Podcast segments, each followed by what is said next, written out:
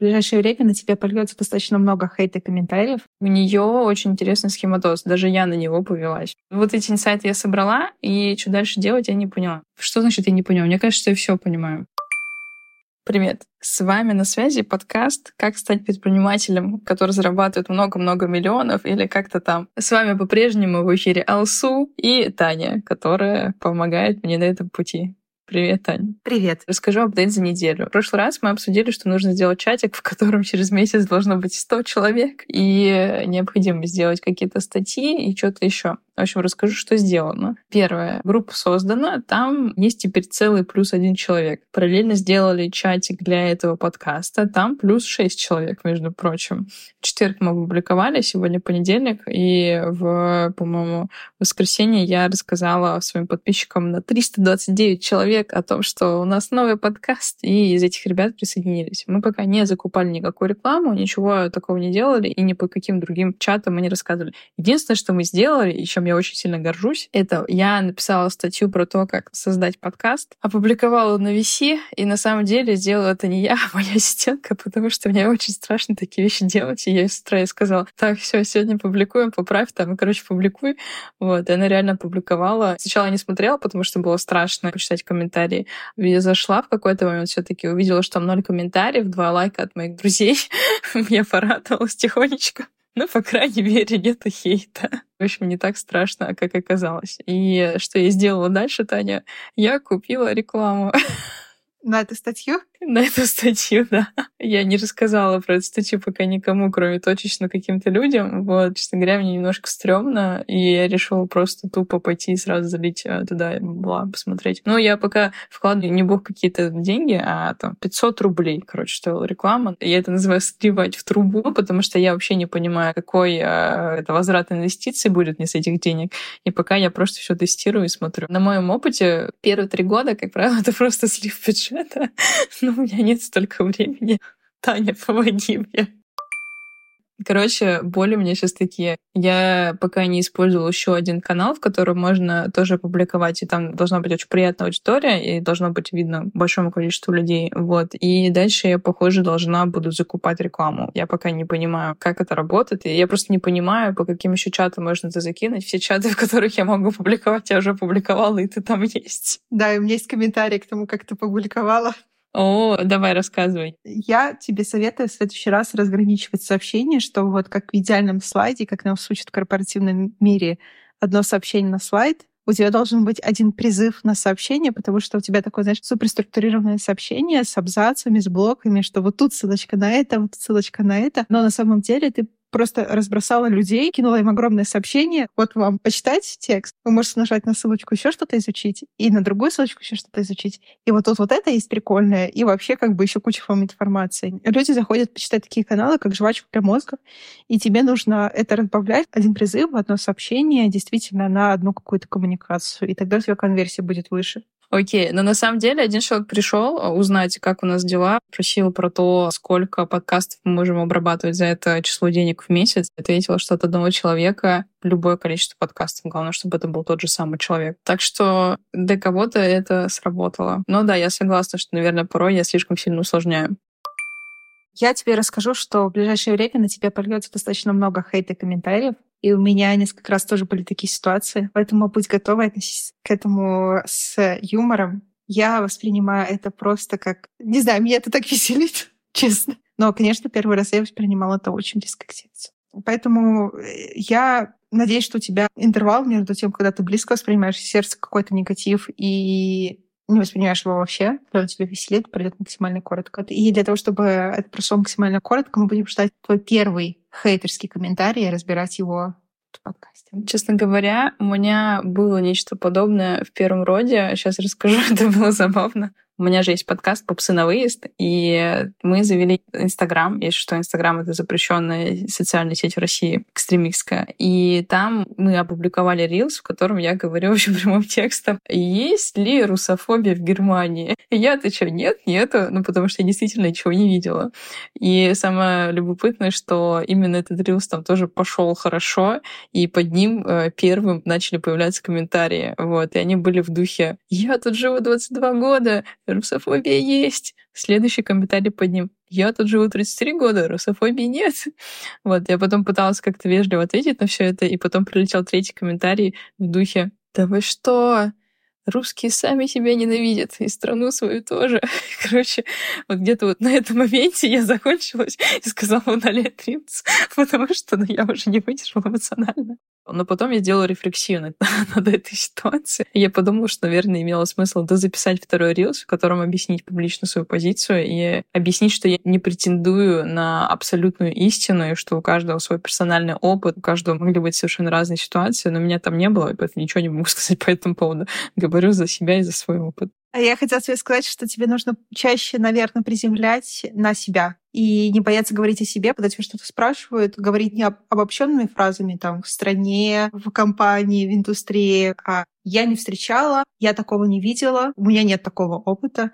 И тогда сразу к твоему опыту, к твоему взгляду, твоему мнению меньше вопросов у людей. Скажи про твой первый комментарий. Мой первый опыт такой был. Я читала лекции для студентов. Я работаю параллельно в Сбере и записала курс по основам бизнес-аналитики для студентов. Там было, мне кажется, лекций 10. Я действительно перед каждой лекцией очень волновалась. Я купила... Есть такая ткань, которую пшикаешь спреем, и любая бумажка от ней липнет как будто бы ты такую открываешь шторку на стене, и потом можешь прилепить к ней абсолютно любую бумажку, даже не стикер, а вот как бы листок А4. И мне показалось, что это классная идея для того, чтобы структурировать. А я заказала, я его дома установила, выровняла, все было идеально. И потом, когда курс закончился, у меня был очень высокий NPS, но один человек из курса поставил мне единицу и сказал, что для платного курса можно было что-то сделать не на фоне там какой-то облезлой стены. Потом второй раз я как-то делала рассылку на студентов в вышке, я хотела повторить этот курс, я делала рассылку, и кто-то мне ответил сообщением реально на один лист, что у меня сессия, я так устал, а тут про ваш успешный успех. И там было реально такое, знаешь, сообщение, что надеюсь, у вас отберут диплом, и все это неправда, и вот и по цыганству, и все такое. В этот раз мне стало более смешно, я написала, что как жаль, что он потратил этот час не на то, чтобы подготовиться к сессии, которую он явно не успевает, а чтобы ответить мне. Слушай, ну, мне кажется, этот студент явно как минимум выпустил пар рядом с тобой. Да, это было забавно. Смотри, чтобы выполнить цель, нужно подумать о том вообще, где обитает твоя целевая аудитория. И составить список, предположим, там из описания пяти-шести видов целевых чатов. Это там чат выпускников большой тройки, крупных компаний, каких-то университетов, кто-то, кто переехал. То есть ты вот вообще подумай о том, в каких чатах может обитать твоя целевая аудитория. И у тебя должны быть не конкретные названия чатов, а описание тематик этих э, групп, количество людей в них, активности и дать своей команде задание найти такие чаты, и раскидать в каждый из чатов это сообщение. И именно не с приглашением плана выпускать подкаст у тебя, а зайти в группу, где собираются люди, которым интересен запуск своего подкаста. Кстати говоря, очень интересно, вот есть э, женщина, которая продает тортики, Паулина, и у нее очень интересный схематоз. Даже я на него повелась. Когда я была в декрете, мне было нечего делать, и я очень люблю тортики, и тут мне попался бесплатный трехдневный марафон по капкейкам. И я подумала, типа, а что бы нет, попробовала, и э, кексы были реально офигенные. Ну, то есть они были настолько крутые, что я задумалась о том, чтобы купить другие продукты. И после этого бесплатного трехдневного марафона, который я еще и прошла, у них там был отдельный чатик на другой большой чатик, в котором там 6 плюс тысяч человек, которые активно общаются за тему кондитерски. Ну, то есть у нее точно такая же схема. Да, предположим, если у тебя там супер классный конверсия, 1%, тебе нужно тогда написать в чаты, где суммарно находится 10 тысяч человек. Если в среднем чате где-то 250 человек, ты сразу понимаешь, сколько чатов тебе нужно найти и разослать. И на самом деле это задачка на один день, но найти все эти чаты, не то чтобы что-то невероятное прошлом подкасте мы обсуждали про то, какая скорость у написания плана для выведения его в топ-1 на всех площадках. План, э, по идее, должны написать сегодня, завтра, послезавтра, но его до сих пор пишут. Вот. Но я пока не воспользовалась твоими советами на тему расчета времени, скорее больше потратила время на то, чтобы поговорить, объяснить, показать, что ожидается. И еще плюс, что я сделала, я показала пример того, что я хочу, э, с конкретными шагами и конкретными датами, когда это все будет происходить. Пока я сделала так, что это будет на две недели, я добавила еще колонку, сколько времени это должно занимать формате. Мне кажется, это такая самая важная колонка, по которой дальше можно обсуждать, где какие есть нюансы, которые нужно обсудить, а где все кажется нормальным. Но это такая достаточно большая задачка оказалась, честно говоря. А я скажу, что человек уровня Джун не сможет ее сделать хорошо, потому что, по сути, ты просишь его написать стратегию твоей компании, а он пришел там на стажера с небольшим опытом работы. Все так, я согласна, но поэтому я ожидаю, что там будет задача уровня там разобраться, что такое фичеринг. Ну, то есть я не ожидаю, что он там сядет сразу, напишет этот джун, все. Вот, и поэтому такие задачи я пришу, и тогда сильно быстрее все пошло ты берешь на себя какие-то, может быть, задачи более простые, низкоуровневые, которые этот человек может сделать, просто потому что не успеваешь, ты хочешь подтолкнуть быстрее, а ему даешь верхнеуровневую свою задачу. И получается, что ты быстрее выгораешь, потому что ты делаешь что-то мелко, что он сам может сделать, а большую творческую задачу, для которой нужен опыт, ты оставляешь. Mm. И в итоге все приходит к тому, что пока он делает эту большую творческую верхнеуровневую задачу, у вас не очень получается, и тормозятся мелкие задачи, либо они тормозятся, либо ты их берешь вместо себя. А когда он доделает большую стратегическую задачу, оказывается, что без твоего вовлечения и вижена там не очень хорошо получается, и тебе нужно сильно вовлекаться и ее докручивать. Тогда как лучше сделать? Мне полностью сейчас ее на себя взять или все-таки уже добить? Пусть она покажет тебе промежуточный результат того, что есть. Ты разбиты на несколько уровней. Первый — это высокий уровень планирования, то есть направление деятельности, блоки крупными мазками задачи и детализирую одну из подблоков задач вместе с ней, чтобы показать вообще, какой уровень детализации ты хочешь. И вот эту вот верхнеуровневую схему, ну, это шанс один из ста, что она сама сможет ее составить как нужно. И сделай это вместо нее, а ей, да, уже детализировать, покупать внутри каждых отдельных блоков. А это, кстати, примерно то, что происходит. Ну, она что-то накидывает, я дальше прихожу, поправляю, вот, потом дальше прошу еще. Сейчас у нас этап, когда у нас есть основные блоки, а там Инстаграм, а, который запрещен в России, это экстремистская сеть, ТикТок, Ютуб, или там монтаж звук, например, улучшить, или там привлечь популярных гостей. Ну, в общем, у нас есть определенные блоки, но есть какие-то части, которые, похоже, надо все-таки мне взять. Например, позиционирование. Кажется, что тут без моего моего увлечения явно будет сложно. Смотри, у тебя тут все по инструментам, но не по целям. Ну, то есть ведение Инстаграма — это достаточно ран задача. Как бы вести Инстаграм — это такая задача к себе. Она вообще может никогда тебе не вылиться в деньги, а в косты вольется. Поэтому подумай о тех целях, которые у тебя есть. Например, то, что там у тебя тысяча подписчиков. У тебя взяли одно интервью. На самом деле, я думала пойти от обратного. Я хотела собрать все подкасты, которые сейчас там топ-1, топ-10, посмотреть их метрики и уже к их метрикам тянуться. И смотреть, где что они делают, и просто ну, поначалу повторять, а потом смотреть, что из этого действительно работает для нас, и уже это использовать, оставлять. Может быть небольшой карго-культ, потому что ты не знаешь, что стоит за этими метриками. Их популярность некая и метрики могут быть не так активно связаны. Что для тебя является признаком популярности? Если это подкаст для какой-то узкой группы научных руководителей, не знаю, он популярен или нет?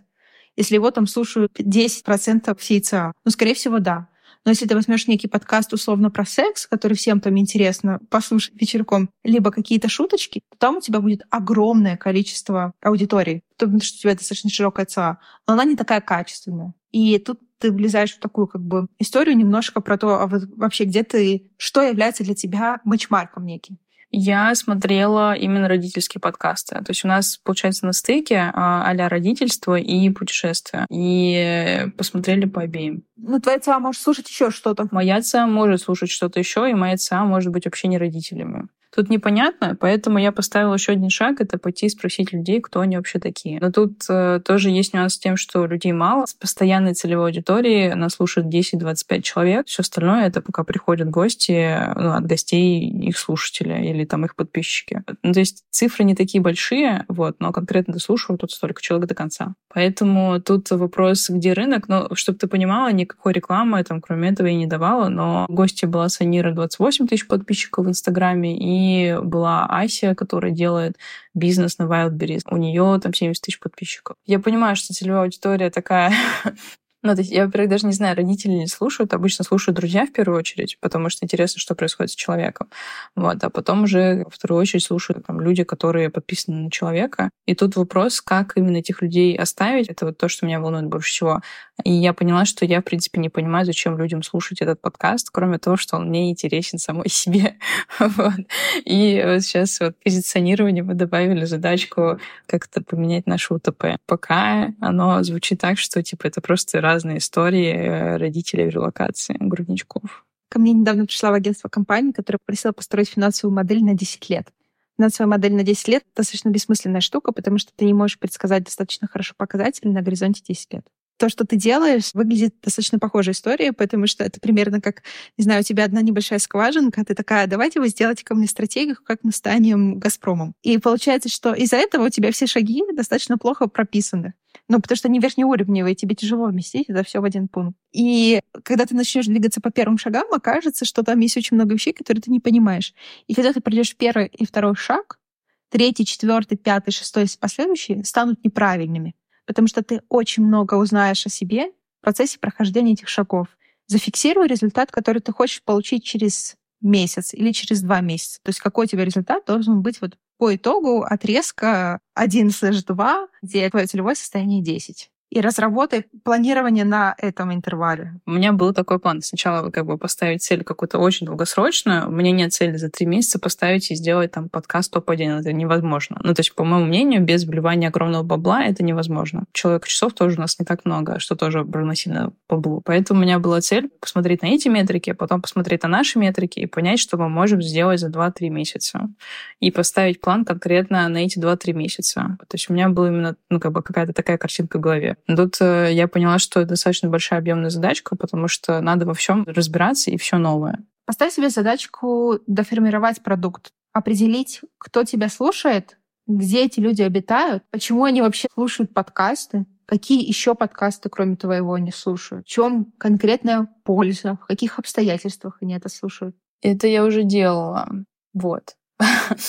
Короче, это была одна из первых итераций. Есть телеграм-канал, в котором мы все публикуем. Короче, я написала, на тот момент это было 13 человек или 15, я написала каждому. Оказалось, что там были люди, которые просто зашли в канал, чтобы меня поддержать. Вот, и они на самом деле не слушают подкаст. Но я пообщалась с своими друзьями, которые это делают, и с действительно новыми людьми, которые послушали. И оказалось, что люди слушают подкаст. В каких сценариях? Первый сценарий. Люди живут в этом городе или планируют туда переезжать, поэтому они слушают. А сценарий второй. Это какие-то друзья, им интересно, что происходит. Поэтому они слушают этот подкаст, потому что интересно узнать личность человека, что там внутри. А сценарий третий. Они куда-то едут, и поэтому они могут даже переслушать этот подкаст. Так было, например, когда записали про Грузию, и там вот э, Леся Грифанова, которая гость первого подкаста, она реально пошла и переслушивала, чтобы понять, что там с колясками, и она какие-то точные вещи выделила и конкретно их переслушала. Кто слушает подкаст? Первое — родители, которые сами записались, которые тоже родители. Вторая когорта достаточно любопытная. Это люди, которые готовятся к родительству в эмиграции. Про них я, честно говоря, не знала, это был целый инсайт. И кто слушает вот эти люди, когда слушают? А, либо на велосипеде, либо идут куда-то в университет, либо сидят и занимаются своими делами. И самое любопытное, родители, как правило, слушают на ускорение, а люди, которые без детей, которые не спешат, они слушают без ускорения.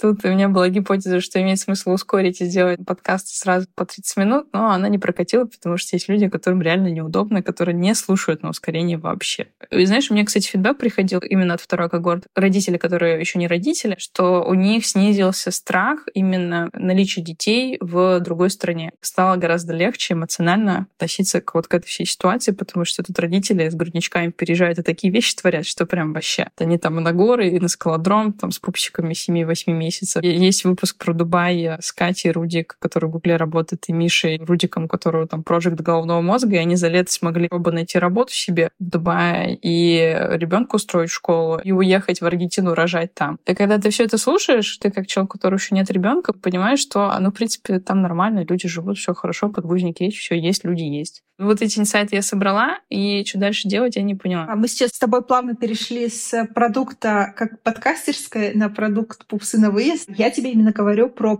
подкастерскую, про то, что тебе не хватает понимания продукта подкастерской. Что значит я не поняла? Мне кажется, я все понимаю, потому что я точно знаю, какая боль. Это боль обработки подкаста, потому что ты садишься сама кучу часов тратишь на это. В каких жизненных ситуациях люди приходят к осознанию этой боли? Когда они сами обрабатывают подкаст. Нет, они еще не запустили подкаст. У тебя CGM должен как бы строиться от момента не когда они уже сели собирать подкасты, такие, блин, что с этим делать, а на моменте, когда они думают, а вообще, может быть, мне подкаст записать? А, ну тогда я вообще понятия не имею, где они обитают, они могут везде обитать. Вот у меня есть одна гипотеза, что тебе стоит пойти к карьерным коучам, потому что момент, когда люди записывают подкаст, когда они меняют работу, когда они уходят с работы в никуда, у них появляется время, они такие, хм, неплохо бы мне завести хобби. И они думают как одном из вариантов о подкастах. Но у тебя не хватает этого исследования. У тебя есть воронка. Решение записать подкаст. Первое — это, хм, неплохо бы строить. Как может называться мой подкаст? И ты ловишь людей не на этапе, хм, неплохо бы с предложением. Слушай, чувак, точно неплохо, это будет стоить тебе всего там вообще ерунда, а дешевле, чем ты тратишь на кофе. Я тебе все сделаю, пакую под ключ вообще. С тебя только креатив. Вся операционная рутина на мне. Либо ты вылавливаешь всех, кто уже по этой цепочке дожил кое-как, но ощущение, что я хочу это закрыть. Да, на самом деле два человека из 15 гостей реально запустили свои подкасты, и они реально были в ситуации поиска работы. Слушай, а может быть, родители в релокации-то они есть, их же там тонна. Может быть, это как раз моя целевая аудитория. Ой, как смешно. На самом деле, это большая боль, потому что когда в эмиграции люди уезжают, один человек работает, а второй не знает, чем себе занять. От этого ну, начинается адаптационный процесс, изучение языка, поиск работы и так далее. Я пережила такой очень острый период адаптации. Я где-то месяца три или четыре жила на Кипре. Мне было очень плохо, потому что я по всему скучала, у меня не было работы. Я ушла с работы строить свой бизнес, когда начиналось мое агентство. И люди, которые были рядом, говорили мне, ой, мы это все пробовали ничего не получилось, и мы ушли в найм. Это было очень тяжело, да. И тогда, возможно, ты ко мне пришла, я бы сказала, что да, давай запустим подкаст. Себя чувствую очень плохо, мне нужно что-нибудь, чтобы почувствовать свой комьюнити. А, кстати говоря, интересная гипотеза. Наверное, надо будет, правда, ее посмотреть, поработать. Я состою еще в Астре-клубе, там тоже куча иммигрантов. Туда тоже закину. И на самом деле таких мигрантских чатов очень много. Непонятно, как туда это все продавать. Там люди спрашивают, а где эту аптеку найти? Я такая, не хотите подкаст записать? С чего мы начинали. Тебе не нужно заходить и сразу спрашивать, хотите ли записать подкаст. Ты им приходишь и говоришь, если вы давно хотели, но вам страшно, непонятно, или вам нужен партнер, с которым вы будете записываться, го в чат. Там такие же, как вы. Может быть, вы даже в своей э, стране, не знаю, на том же далеком Кипре найдете соседа с соседней улицы, который захочет записать с вами подкаст, и вы начнете строить новые комьюнити. Я поняла, почему иммигрантская аудитория может не подходить. Знаешь почему? Все люди, которые уезжают, они обычно постараются как-нибудь сэкономить, потому что там непонятно, что происходит, непонятно, как много. Да, но через полгода они найдут там работу в валюте, Алсу. И тогда-то... Слушай, логично, логично. Именно так оно и происходит, если что. Мы с Ваней оба нашли работу. Таким образом, ты набиваешь себе 100 людей в чатик. И, может быть, 10 из них купят у тебя продукт через полгода. Так вот почему не сразу. А ты что думала? Алсу написала и сразу через два дня. Такие, конечно, Алсу куда переводить? Ну да. Так, ну все ясно, короче. Ну, а тогда надо считать, сколько нужно мне клиентов, чтобы было 2 миллиона, и, получается, тянуться к этой циферке через какое-то время. Но я бы, знаешь, что я бы упростила. Пока еще отставила эту точку отсчета в 100 человек, и через три недели вернулась бы к дальнейшему плану, понять, что дальше делать. Ну, то есть эту неделю я уже поняла, что я буду пробовать, это я поставлю цель. Поставь себе цель не 100 людей провести в группу, а написать в группы в Телеграме с суммарным охватом тысяча или две тысячи человек. И простое сообщение. Да. Знаешь, что мне тут нравится? То, что вот я недавно изучила на коучинг-курсе круги влияния, и там есть вещи, которые мы можем контролировать, а есть вещи, которые мы не можем контролировать. Или там слабо контролируем. Сделать так, чтобы 100 человек подписалось на чат, это вне зоны моего контроля, а ты ее переформулировала так, чтобы это было в зоне моего контроля написать в чаты, в которых суммарно будет там, 2000 человек, например. Это очень прикольно. Мне это понравилось. Все, чтобы ты не выгорела на этом пути. Спасибо тебе, Танечка. Еще один вопрос был. Вот смотри, есть же всякие чаты типа менеджмент будущего, еще какие-то форумы. То есть мне кажется, что там как раз моя целевая аудитория и живет. Вопрос, а мои ассистенты смогут туда отправить сообщение же, да, или нет? Я просто не представляю сценарий, как это возможно. Или просто другие чаты они выберут, и другие чаты. Есть часть задач, которые ты не можешь передать ассистентами, это как общение с клиентами, ну, потенциальными. А попробуй сама протестировать, особенно в эти чаты, потому что если ты увидишь там комментарий, будет круто, если тебя само будут тегать в этих комментариях, и ты вообще будешь смотреть, какая реакция. Потому что через ассистентов это получится такой сломанный телефон. Кстати, да, я это тоже заметила, когда я гостей приглашаю, потом через ассистента организую общение, там, чтобы вытащить какие-то данные или фотографии, получается очень плохо. Гораздо эффективнее самой писать. Я вот это вот только недавно поняла. Наверное, я резюмирую тогда. Я ставлю вот эту задачку найти чаты и написать суммарно в чаты, в которых есть 2000 человек, посмотреть, что из этого выйдет. И я теперь знаю, как изменить сообщение в Астри Клуб. И вообще у меня была мысль, а мне нужно тогда изменить статью на VC, чтобы ее упростить, и чтобы был один месседж там, один понятный месседж понятный месседж должен быть подпишитесь на мой телеграм-канал или на мою инсту, и все. Потому что это самое простое действие, которое может сделать человек, и потом ты уже его так нативно, мягко можешь привести куда тебе нужно. Угу, поняла. Окей, кажется, план на эту неделю есть. Спасибо тебе, Таня, большое. Спасибо слушателям, что вы нас слушаете. Я хочу сказать, что мы с Алсу раздаем реферальный бонус. 50% от первой транзакции всех, кого вы приведете в подкастерскую Алсу. Деньгами? Конечно. Алсу, не жадничай. Таня, ты сейчас меня подписываешь? Во-первых, ты можешь все вырезать сама. Во-вторых, не жадничай. Отработаешь в ЛТВ. Все, я поняла. Окей, окей, окей. Ладно, я согласна, я согласна, хорошо. Я, если вы читали какое-то сообщение мое из каких-то чатов, вы там могли прочесть, что я тихо матерюсь, но делаю. Вот, посмотрим, насколько получится эффективно, Таня. Но если что, через полгода я вернусь тебе и скажу, что не сработало. Или сработало, бабло, смотри. А ты будешь сама реферальный бонус сама раздавать свои или нет? Да, при случае я буду это активно делать. То есть как только какие-то люди скажут мне, что они задумываются о своем подкасте, я скажу, что все, тридцатка, и все будет готово.